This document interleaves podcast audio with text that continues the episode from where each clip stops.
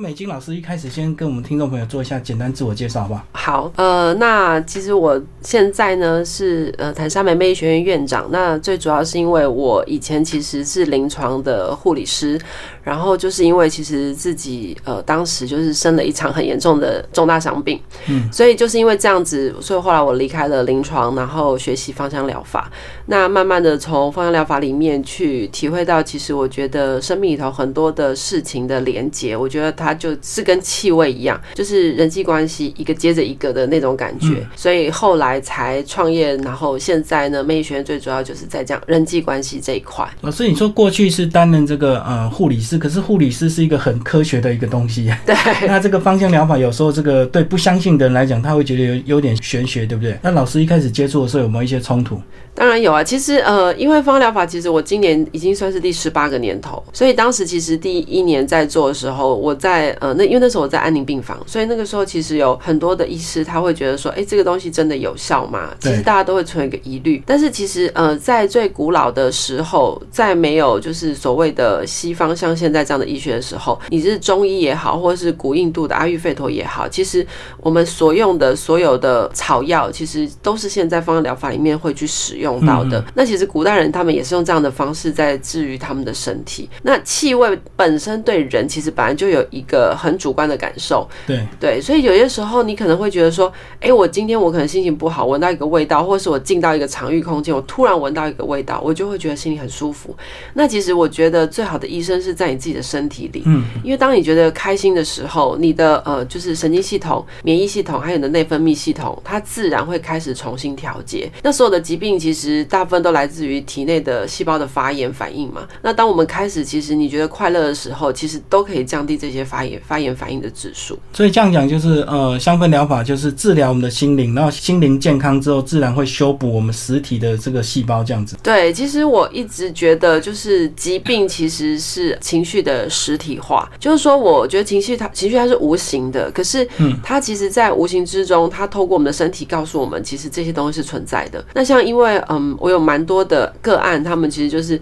可能本身是特质是比较压抑型的，所以他们根本不知道自己有情绪。现在很多人其实是不知道自己有情绪的，嗯，但是可能透过他身体有一些症状，比如说哦脊椎痛啊，或者是背痛啊，或者是说可能有一些免疫系统方面的问题的时候，这时候其实你就可以去想想看，是不是自己在情绪上面其实已经在管理上出了问题，但是那并不是爆发，有时候是内藏在里头的。因为隐藏在一直身体里面，然后我们也不知道怎么处理。可是当你有一天比较严重的时候，你去看医生，那医生只能开一些这个止痛药，他也不能说都不处理，对，所以是无形中一直拖延我们现代人的一些状况，这样。对啊，其实我觉得治病，其实我觉得它是要从根本开始做起。因为像当时我自己的免疫系统的疾病，那时候我是一天吃二十颗的类固醇，嗯，对，然后吃到最后，其实我就觉得说，那我的人生其实那时候才二十岁，我要这样一直吃下去嘛？而且那时候医生告诉我说，好，你不吃，那你可能有可能就是活到三十岁而已。如果你不治疗的话，对，那所以当时因为治疗的方法也是只有它，就是吃类固醇，你没有其他第二条路可以走。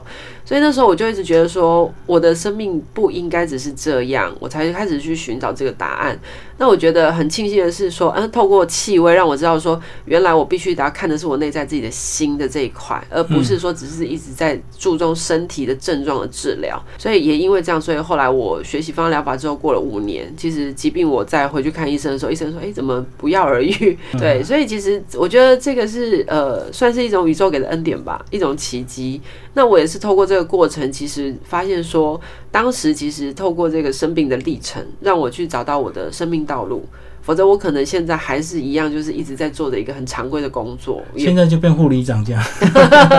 所以就熬到变那个资深护理长。对，嗯。可是你说你二十岁得到这个免疫系统的一个疾病，那时候纯粹是遗传的关系吗？还是呃所谓的工作压力或者是怎么样？那时候呃没有遗传，因为我们家没有人有这个疾病，所以那个时候其实医生也因为我是自己同业的关系，也帮我做了很深入的一些就是呃一些研究，然后他也去找我过去的家族病史等等，就后来。来发现说我家族里面并没有这个遗传的这个因子，是，所以其实那时候我自己也不知道说这个东西到底是从哪里来，这个病到底从哪里来。那后来医生就说这种就是不明原因的那种免疫系统的自体免疫系统反应，所以。我那时候能治疗的方式，也就只能说靠自己一直去摸索，看除了药物之外，我还能够怎么做。好，那当这个呃西医已经找不到方法之后，其实就只好寻找一些比较心灵上的，或者是一些比较另外层次的一个治疗。然后那时候呃老师怎么会去刚好就接触方向？因为我知道呃有些人可能会透过宗教嘛，或者是灵修啊，或者是打坐，反正想尽办法这个死马当活马医嘛。对我当时其实我还蛮叛逆，因为如果我朋友知道的，都是知道，其实我们家里面其实就是有在开庙的，然后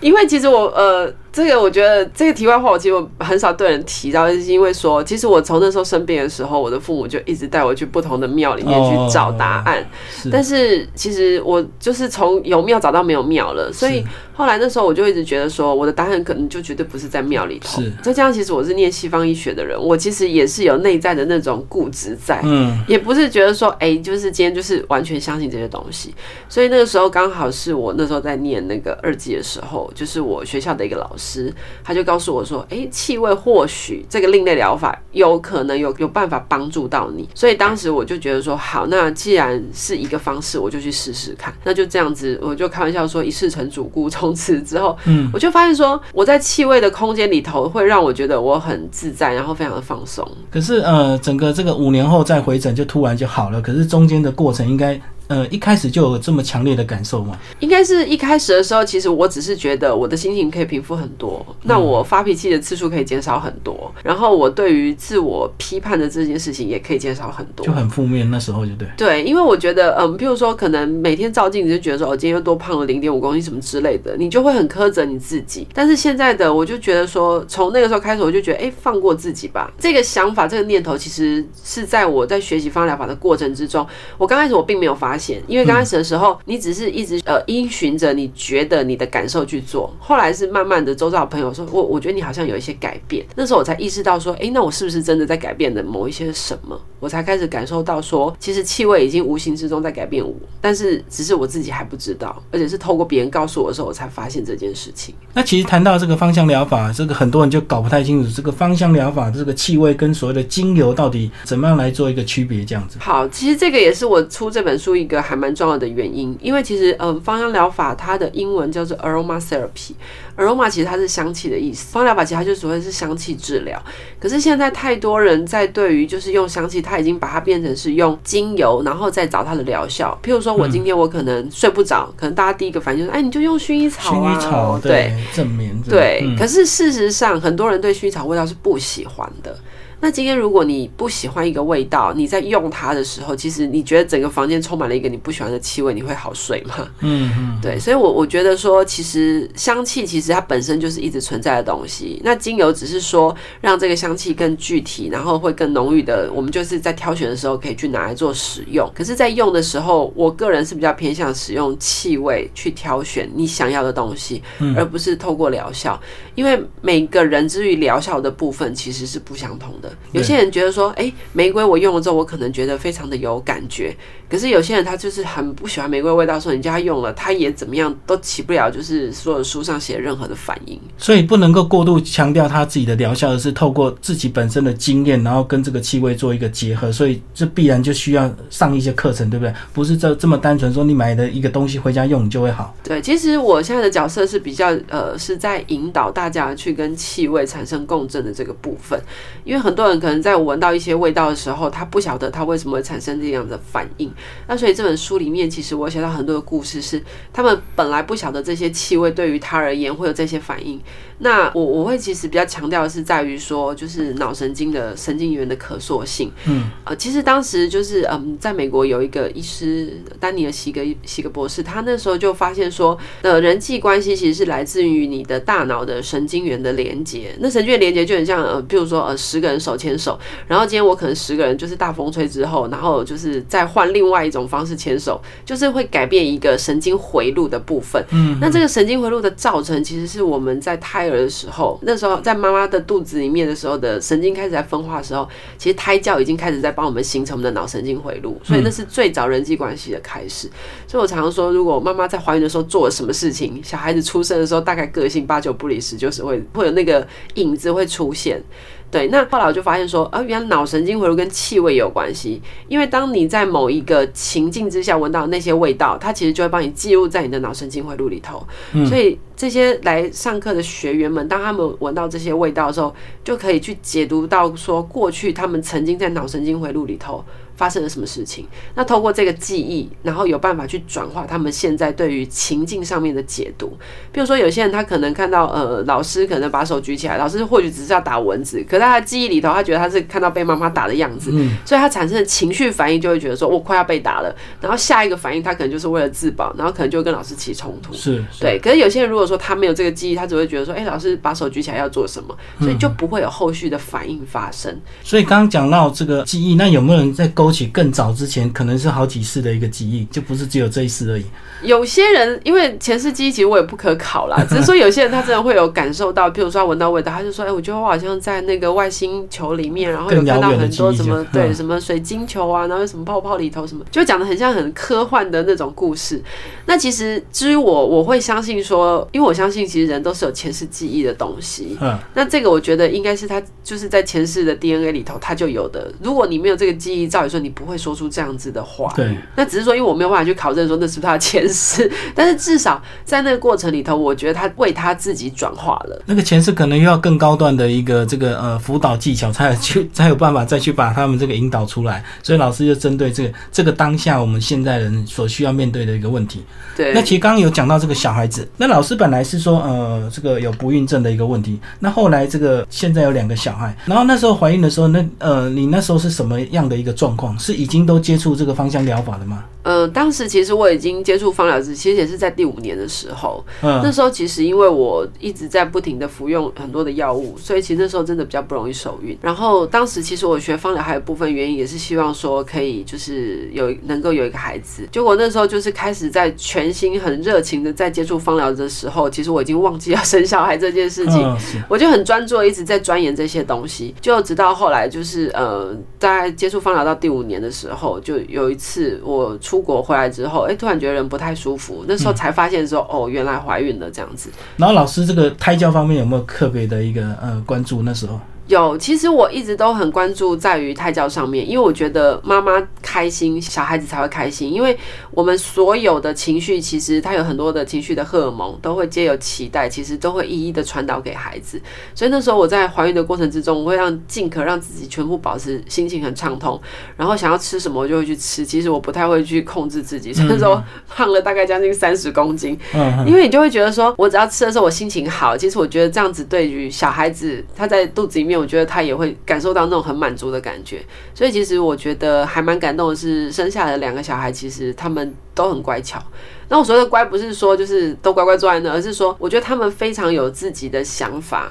然后他们能够去为他们自己生命想要什么，他们能够很精准的知道，我不太需要用花很多时间去管他们，他们就能够很自动自发去做很多的事情。而且两个超像双胞胎的，对，很多人带出去都以为是双胞胎，对，他眼睛长得一个模样这样子。那其实透过这么多年的这个芳香疗法，然后老师在课堂上也无形中去听到很多学员的故事，所以这个呃很自然就有这样的一一本书整理出来，对不对？对，就是很自然能够把学员的一些故事跟他们所描述的跟这一些气味的一个连接。但是我们在看这本书的时候，其实这些气味呢还是有一个基本的一个东西嘛。嗯，老师也会特地把这个东西做一个比较呃系统的一个整理。所以说，是不是就是从这个物体本身的这个东西来发展出，其实呃很多气味它也是可以混合的，而不是只有这么单纯的就是一种东西就是一种味道这样。对，因为呃，其实有些人他对于某一些的气味，他可能刚开始的时候他并没有很喜欢，可是他可能这个气味再加上另外一个气味的时候，他对这味道他就是喜欢的。那所以其实当时我我其实，在对我而言，因为其实我的嗅觉只有百分之三十，那对对，所以其实当时我在感受的是那一个气味整体呈现出来的氛围。那当时我在调的时候，有些时候，譬如说，嗯，之前。前我去有有一次我去一些一个比较大型的成品的开放式空间演讲，那那一次我是就是透过不同的八个名女人的生日去调出他们八个名女人的氛围，比如说像阿黛丽赫本啊、Coco Chanel 啊这一些就是过去的名女人。然后呢，我就透过现场，因为现场大家我都不认识嘛，我觉得这样会比较准确啦。我就透过这八个味道问他们说：“你们觉得这个是谁的味道？”然后他们进行连连看的动作，就会发现台下大概三四十个人都完全猜出来那个是谁的氛围。呈现出来的味道，因为每个人的个性其实它就是这个味道一样，它其实是可以把它调整出来的。那如果说你单方闻，你可能觉得说，哎，这味道它就是一个味道。可是当你把它调配在一起的时候，它的氛围出现的时候，你就能够在那个氛围里面去感受到一个气息、能量的频率的存在。这样听起来有点神奇，对不对？但是到底它背后有没有一些比较科学的一个依据？其实，呃，科学的依据应该是说，我觉得气味它本身就是一种分子啊。它其实如果说我们以前在学芳疗法的时候，它就会讲到它有分什么醇类啊、脂类啊等等的，它是化学分子。那其实透过这个天然的化学分子进到我们的脑神经之后，其实会跟我们的就是呃记忆的这一块，其实会产生连接，会产生反应，你就会有感受性会出现。嗯，那我觉得，因为现代人其实在研究这个部分，我现在的呃，如果以科学来说，领域其实都是会以脑神经的这个部分的科学领域去作为，就是我在写这个当时的一个基础。嗯嗯，因为。感受性的东西，它非常的抽象。对啊，对，而且其实现代人，我觉得一个最大的问题就是感官全部关注了。嗯，因为当你感官关注的时候，你没有办法去感知到别人的频率。其实频率的共振是必须两个人对方彼此感官都要打开的。那如果就是有点像这个呃一对男女朋友这个心电感应一样，对对对，互相看对眼，然后就互相感受到那个频率一样。对，还有就是我觉得频率感受最强烈，还有就是呃刚生完小 baby 的时候，你跟这个娃娃跟这个跟这宝宝的互动，其实那个时候的频率功能是最强烈的。因为其实人跟人之间要产生这种 my reading，就是心电感应的感觉，有一件事情非常重要，就是要专注。因为譬如说谈恋爱的时候，一定是我们都专注的对方，你的眼里只有我，我的眼里只有你，所以很容易去读取到。对方的内心，那像小 baby 也是一样，他出生的时候他不会讲话，可是你怎么就知道说他现在肚子饿了，他现在尿不湿了，或者他需要什么？那是因为你很专注在这个孩子身上。对对对对，那孩子也很专注在父母亲身上，所以有时候父母亲如果不小心讲了什么话，小孩就会哭。对，他哭是有道理的。其实其实后来我有发现一件事情，就是小朋友对于父母的情绪非常的敏锐，非常敏感。有一次像我先生那时候，他刚好就是要换工作，就是刚好职场上面一个转调，结果。我后来我儿子跟我老公在讲话，讲话的时候，我只是全身起满了疹子，然后我就想说，哎，奇怪，他怎么全身起了这么多疹？哎，他也不会痒，也不会不舒服。然后我就问我老公说，我说你是不是很紧张？所以。就是把这个气息，因为我小孩子其实很敏感，就带到儿子身上。结果后来我老公说：“这这个跟我有关系吗？”我说：“不相信你，明天啊，就是去报道完之后，你再回来，我觉得小孩子这个应该就消掉了。”结果后来他隔天回来之后，果真那个疹子就无影无踪。就后来有几次类似这样的状况，就是当。我或者是我先生有一件紧张的事情发生的时候，我的小孩身体可能就会出现一些状况。嗯，可那些状况可能是没有大碍的，但是你就会觉得说，哎，怎么又起疹子啊，或者怎么又突然怎么发烧啊之类的。但是等我们把这件事情，我们的情绪过去之后，他这些隔天他立即就会解除警报，这样。就是我们身上自己自动会散发出那样的频率，让他去感受到。对，其实在这本书有提到说，这个气味就是一种呃能量，一种频率，对不对？对。呃，那这样子讲的话，是不是这个听众朋友如果这个呃，对这个芳香疗法或者是精油这类的是有兴趣的话，他就有办法去呃找这本书直接来看阅读，还是说呃他需要还是透过一些专业的引导？呃，其实这本书我觉得它不见得是需要，就是你你必须对方疗法有兴趣的人，因为其实这个我觉得是从日常生活中大家其实都有可能会发生的一些情境。那其实这本书我都会建议大家像故事书一样去看它里头的故事。那我觉得当你看完的时候，是透过别人的生命的经验去反省自己。那今天我们自己要怎么样去面对我们可能现在所遭遇到的一些困难或是一些挫折？那其实这本书就是现在看完了，告诉我说它其实很。好读，因为它就只是对二十三个故事。那这些故事其实都是发生在我们日常生活中。那现在很多人其实来上课的目的都是为了找方法解决问题的方法。嗯那这个其实只是提供一个方式，可以让大家想要去解决问题的时候的另外一个出口。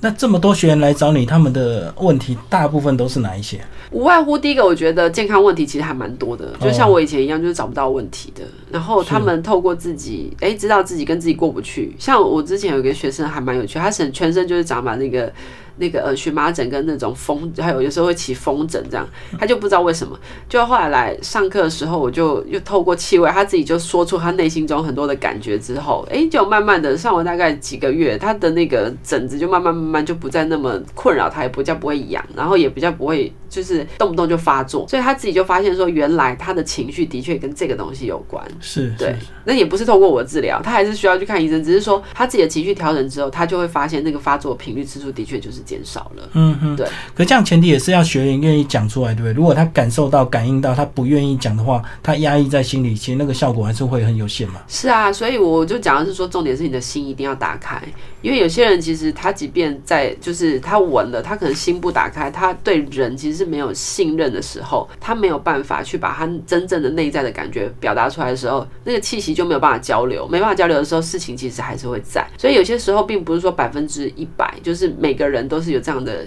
性格，可以去。打开心胸去跟别人分享自己内在的世界。嗯哼，其实老师，你这本书这个推荐人还蛮多，还蛮多这个呃名人跟艺人。那他们这些人是都过去跟老师有透过这个芳香的一个接触吗？哦，对啊，因为呃，譬如说像那个呃，Selina 跟曼叔部分，他们就是有来特别学习，就是气味对于情绪的部分。那因为呃，一位是需要唱歌嘛，那一位需要演戏。那其实我觉得我们在互动过程中也蛮有趣的，去了解说，哎，每个人的职业会对于他们在表达气息上面的方式是有所不相同的。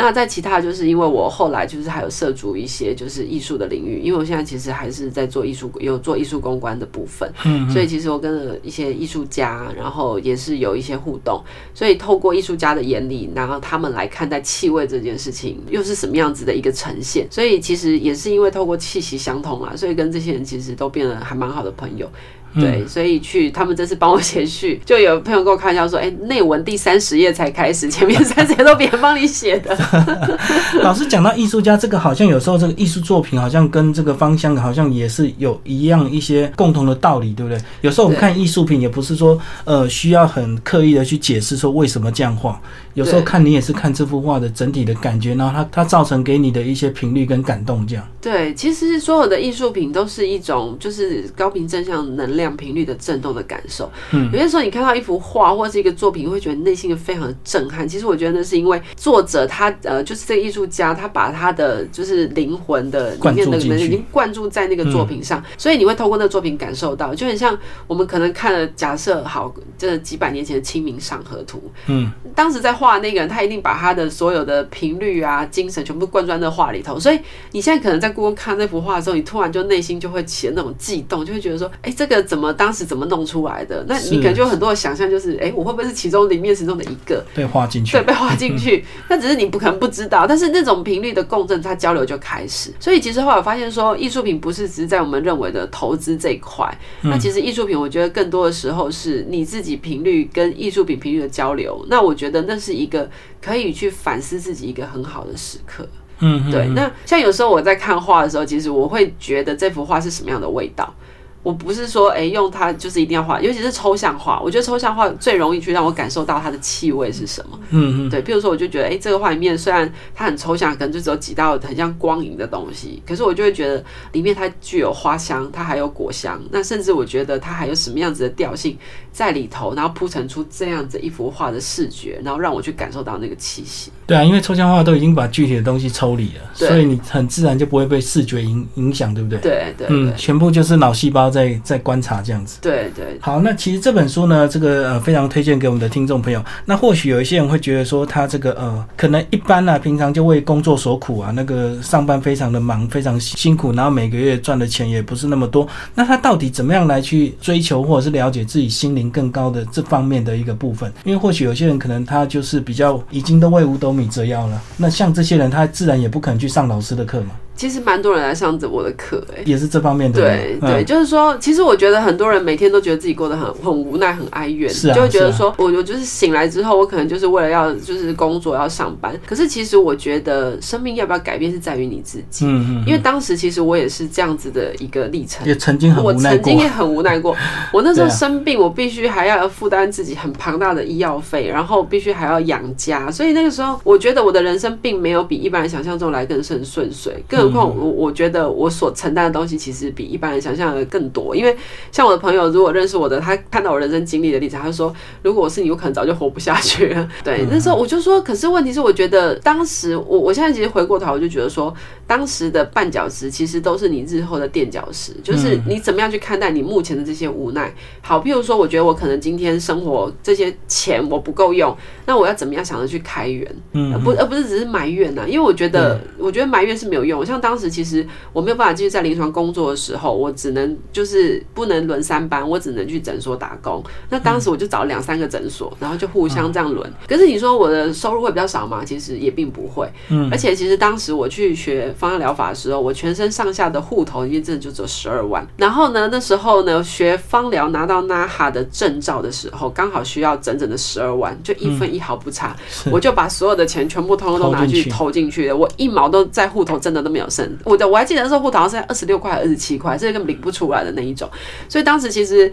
我家人都会觉得说我很疯狂，我为什么不存钱，把这些钱捐来去做这件事？但是我很清楚知道，说我必须得要做这件事情之后，这个对我的未来才是能够去扭转、去翻转我的人生。所以当时我就有一个这样的想法之后，我的人生的确现在透过这样的方式，我翻转过来了。嗯，那我觉得，譬如说，如果你现在可能觉得你的人生很不顺遂，我觉得不要一直 focus 在你不顺遂的地方，而是你要想说，因为前面可能是没有路，你必须得要转弯。我觉得很多人是输给了自己的恐惧。他会害怕说，我今天换工作，我会不会怎么样？然后我会不会怎么样？就是有很多的假设，然后就就被自己恐吓完之后，就从此我就不会想要再去做改变，所以继续沉沦在目前的情境当中。可是我觉得有些时候，你只要刚开始，可能做一点点小小的改变，是它其实后面大改变它就会发生。因为那改变也不是说一触可及，全部通通都是今天做 A，明天 B 就全部翻转，其实并没有。嗯，就像我当时其实在开始转业，从临床护理师跑去。到做就是方疗法这一块，然后到后来自己创业，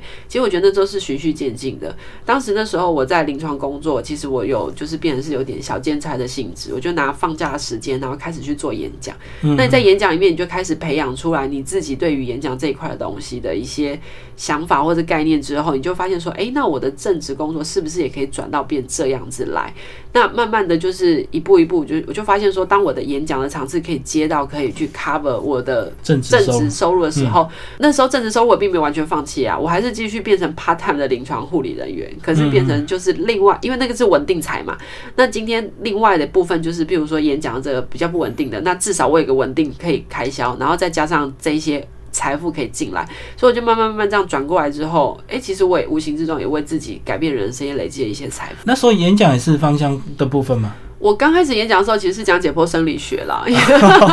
那个好硬哎，那个那个有人听啊。呃，因为当时我们在学方疗法的时候，其实是需要学解剖生理学的。那因为我在诠释解剖生理学，我会把它用比较诙谐的方式。是。譬如说我我今天我在跟你讲话，那我坐着的时候，譬如说好，那我的尾骶骨是长什么样子什么的，就用这种方式在互动。我比较不倾向说大家一定要去背，一直狂死记，因为我觉得背完之后，我觉得很多东西你都会忘记。可是如果说你今天做这个动作，你知道说你现在可能你的哪一个感官在运动，你的哪一条肌肉在运动，你你就会每天一直不停的在复习这件事情。那从那个时候开始，我就觉得说，哎，教书是一件有趣的事，因为我会开始想着要怎么样把很复杂的东西用很简单的方式去跟对方互动。那这个是对，这就是我觉得我我我觉得是我很想要去做的事情。然后就慢慢的就这样转职过来之后，就开始变成是讲师的。条件，嗯，然后之后就发现说，哎，其实我可以透过这个再做更多，然后就变成自己去创业。跟老师聊到现在，我发现这个有时候人真的是有辛苦的一个地方了，因为有时候刚刚也聊到说，呃，有些困难或有一些这个情绪，可能不是你自己造的，可能是你这在你怀孕的时候，妈妈就已经投射给你了，所以你可能还要承担上一辈的一些，不管是怨恨或者是有些不愉快的地方，你还要面对自己现在所产生的一个问题，对不对？其实我我其实曾经也曾就是有过这样子的很怨怼的事情，但是后来我发现一件事情是，其实父母是我们自己选择的，嗯，因为当我们选择了这样子的父母，其实是要成全我们真生来到这辈子的生命的功课，嗯，如果说。就像说，如果说我觉得当时我的父母如果没有就是对我很多的，其实我父母算对我来说是很放松的，包括连我生病什么，其实他都让我自己去看医生，他也不会跟在我旁边的那一种。嗯，那小时候就会觉得说，哎，其实为什么别人都是妈妈带，然后都是爸爸带，为什么我就是自己拿了钱就去隔壁小儿科看医生？你就会觉得说，怎么自己的生命跟别人好像就特别不一样？可是我现在回过头来发现说，父母我我绝对相信是我自己选择，因为他训练了我这么独立，所以我后来遇到人生中这么多多的困顿时候。跟我说活不下去的那些人都会是因为当时父母照顾的很好。那像我就觉得说，当时其实我就是这样子有办法一关一关去面对人生的这些挫折。所以其实我现在是很感恩我的父母，当时用这样的方式去训练我，让我变成是一个我觉得很多事情就是面临的时候，就是面对它，然后就是把它解决了之后，那解决完之后就过去啦。那这个功课就完成了。那我觉得这样对于我的生命的厚度来说，我觉得它才是一个有意义的过程。可是完成了，你现在又要面对你两个儿子的 那个。教养的部分呢？他其实我觉得问题，他就会一直在一个一直不停的发生。但是我觉得，当我改变的时候，我的小孩也会跟着我改变。是是。对，其实小孩子他都是身教，我觉得比较多。像我我之前其实也是有开一些亲子课程，嗯，那我就发现说，父母做不到的东西，其实他会投射在希望孩子去做。那我就有，我就会跟一些爸妈讲说，你自己都做不到，为什么你要叫你孩子做？我觉得对孩子是很残忍的一件事情。那有些父母其实他慢慢开始改变他的心态之后，他的亲子关系其实就改变了。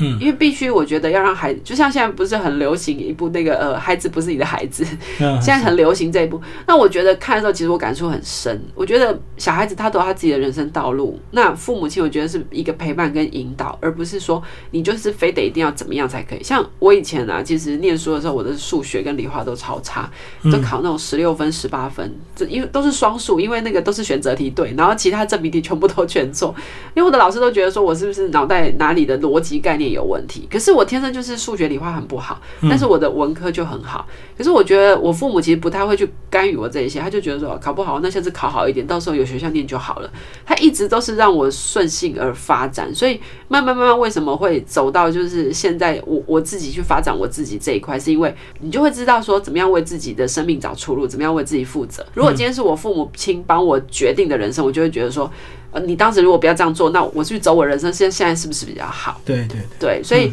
我对我的小孩也是这样啊，像我儿子，其实他的成绩在学校一直就是很优秀，他一进到学校就是一直第一名啊，领奖做什么做什么。那有一次啊，他考不好，我就跟他，他就跟我说，他说我要给我自己压力了。我说不需要，我说我从头到尾其实我都不知道你什么时候考试，你考的好不好，其实我一点都不在乎。他就告诉我说，妈妈你就是很奇怪，人家别人妈妈考一百分，他很开心，为什么我考一百分，你好像也没有什么反应？嗯我就说，我觉得，至于我而言，我觉得你快乐对我来说就是最大的快乐。那你今今天是不是一百分？其实对我来说，我并没有那么在意。当然，他后来慢慢有这个讯息出来的时候，我就知道说，其实他希望被我看到，被我鼓励。那我就便会鼓励他。可是他考不好，我就跟他说没有关系。我说一次的考不好，或者两次考不好，并不能代表人生就完蛋了。是是，对，就是考得好要鼓励。那考不好可以当做没关没看到没关系。对啊，那你可能一开始就是完全都没有在看他功课这一块，他就觉得没有被你这个关心这样子。因为他觉得说周遭大家都在 care 功课，怎么你不 care 这样子？嗯对嗯，所以这也是老师这个意外的。一个收获，从一开始本来这个很孤苦无依，然后每天要吞很多类固醇这样去治疗，一直到现在，呃，然后出了这本书《七味情绪》。那如果听众朋友读完这本书有兴趣，然后他想要更进一步的了解，要怎么跟老师互动？其实可以上我的那个粉丝页，我就直直接我的名字陈美静，然后 Christine 这样子。嗯，那在粉丝页上面，其实大部分留言我都会回，只有时候回的时候会就是三更半夜，因为我忙完有些时候都半夜的时候，我才会夜深人静的时候坐下来好好回这些问题。对对。对，那你的魅力学院也是有在上一些课程吗？就是呃有一些演讲，然后有些时候会举办一些小沙龙的活动啊。那透过这些活动，可能每次大概就是五六个人不多，那只是大家来，然后一起喝喝咖啡，然后透过在聊天的过程之中去聊出这些东西。所以不是一个很制式的课程，就是坐在那边上课没有哦，就很随性的。对对对对，等于就是几个，等于就是几个，就是大家譬如说朋友带着朋友啊，那我们就坐下喝喝咖啡，然后闻闻味道，然后透过这个过程，因为当人在紧张的时候，你你跟他讲说打开那个你内心的 channel 去产生频率。构成这是很困难的事情。是是是，他一定要自己准备好，他来上课才有用啊。对对对，就是他不能关起门来。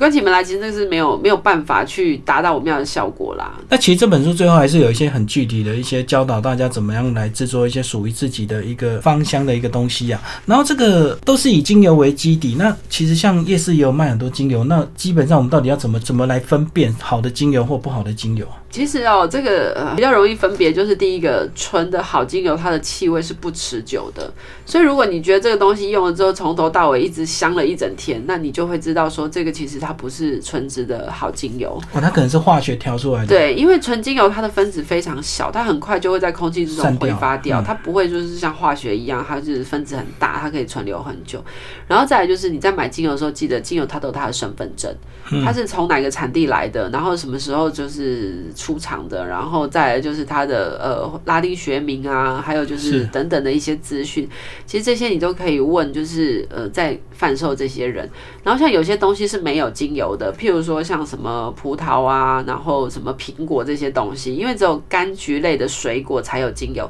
不是柑橘的水果基本上它是没有精油的。所以你也可以透过说他那边在卖精油的品相，你可以去知道说，哎，那这些到底是对还是错？像花，有些花其实什么百合啊，或者什么苹果花之类，那些也都没有精油。所以有些是没有精油的东西，当它出现在那个店家里头的时候，你就要去思索说，哎，这个东西卖的到底是真的还是假的？哦，如果同系列有很多那个不该出现的精油，就表示这系列的应该都有问题。对对对对对对，因为其实我们在，其实像我跟呃都是在跟国外周旋在进精油，那其实你就可以看到说。国外他们的精油其实就是必须要真的有这个东西可以萃取出来的，他们才会有。可是很多其实是调和的，比如说我今天可能想要什么郁金香，我就调个郁金香，我调康乃馨给你。可是其实郁金香跟康乃馨并没有真的精油，所以当你在购买的时候，你就发现说，哦，摊子里面出现的这一些根本就没有、没有精油的植物的时候，那你就知道说，这个可能你在选购上面的时候就要比较小心了。哦，那个就跟你买那个在路边摊买那种手摇杯一样，你要什么什么果汁它都有，都是用香精直接调出来的，对对对对什么都能调给你这样子。对对对对对。嗯嗯嗯，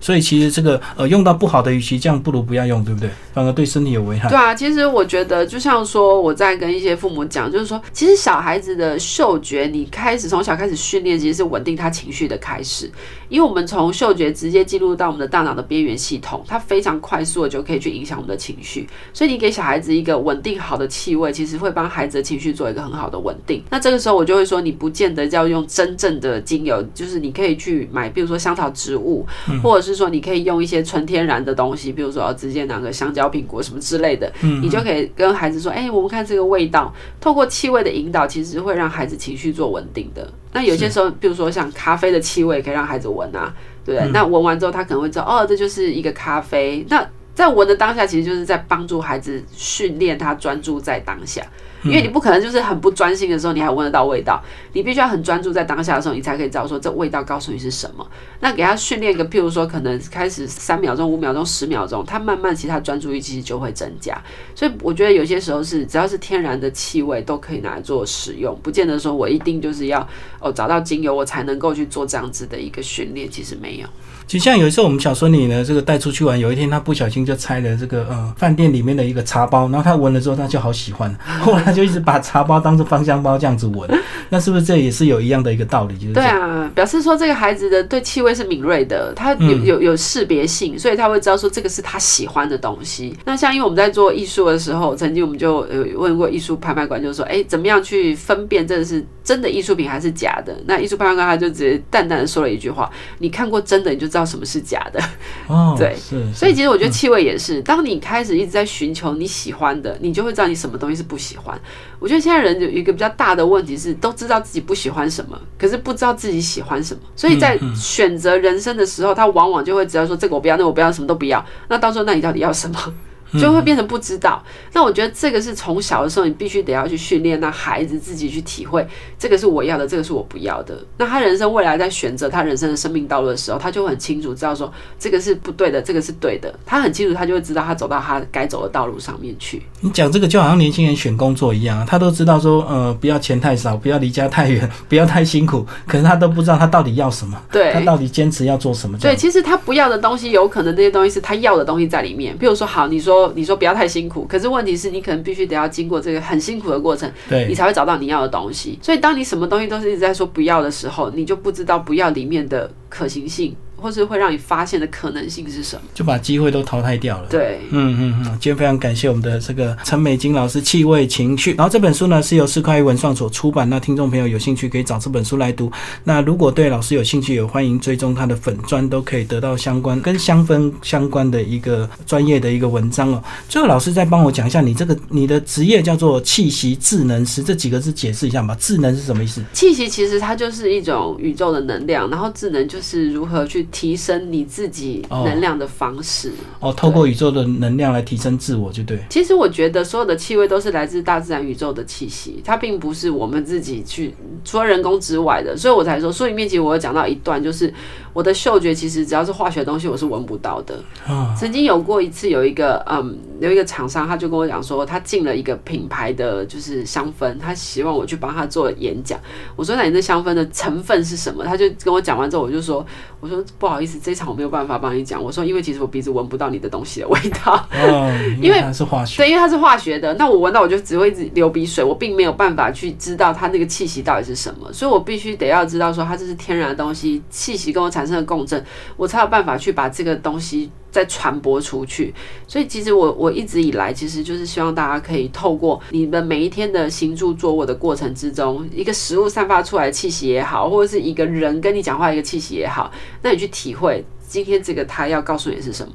当你慢慢的就是静下来去专注去思索这些问题的时候，你会发现生命中很多的答案其实都已经在你的周遭了，只是你可能没有静下来去发现它。但是当你专注的时候，你就会发现这些东西的答案其实都在你身边。相信大家收获很多。那有兴趣欢迎找这本书来读，是快文创气味情绪。好，谢谢陈美金老师。谢谢。